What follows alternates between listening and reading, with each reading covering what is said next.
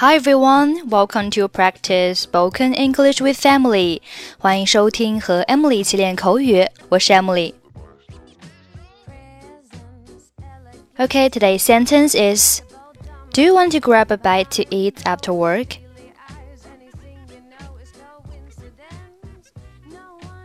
Do you want to grab a bite to eat after work?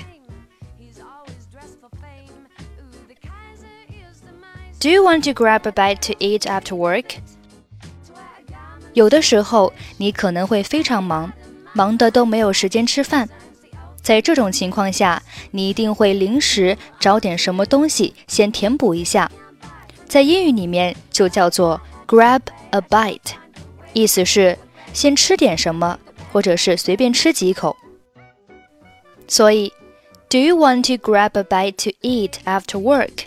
意思就是你下班后想去吃点什么吗？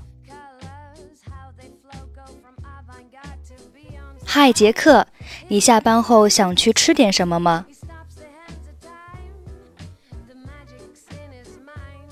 Hey Jack, do you want to grab a bite to eat after work?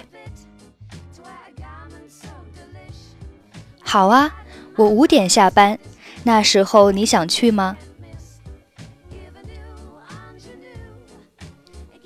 ？Sure, I'm done at 5. Do you want to go then? 我没问题，你想去哪儿吃？Works for me. Where do you want to eat? 街对面的汉堡包店怎么样？How about we get burgers from that place across the street. 我不是很想吃汉堡包，那儿还有别的东西吃吗？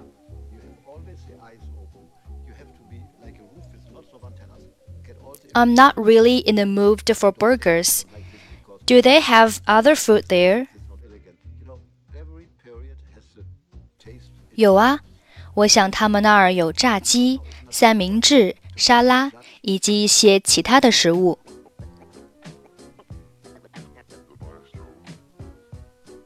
Yes, I think they have fried chicken, sandwiches, salads, and other stuff. 好吧，我相信那儿会有一些我想吃的食物。Okay, I'm sure there will be something there for me to eat. 或者我们去吃意大利菜吧。Or we could get Italian food instead. 意大利菜听起来真不错，我知道有一家意大利餐厅离这儿很近。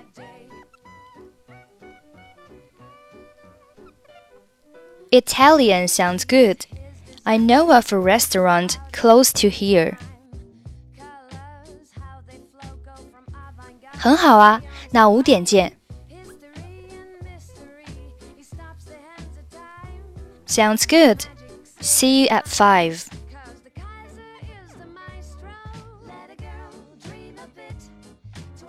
Hey Jack, do you want to grab a bite to eat after work?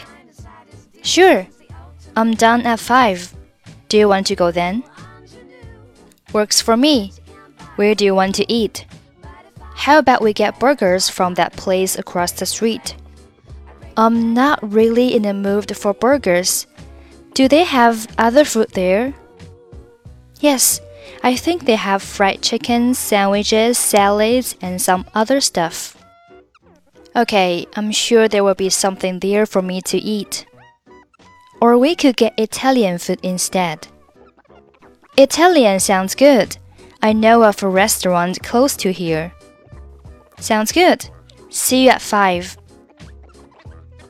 Okay, that's it for today. 获取更多地道美语发音秘籍，欢迎关注微信公众号“英语主播 Emily”。I'm Emily. I'll see you next time. Bye bye.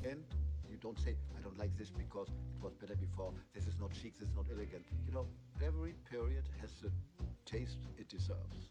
Vulgar, not vulgar, we don't know. It's not up to us to be the judge of times.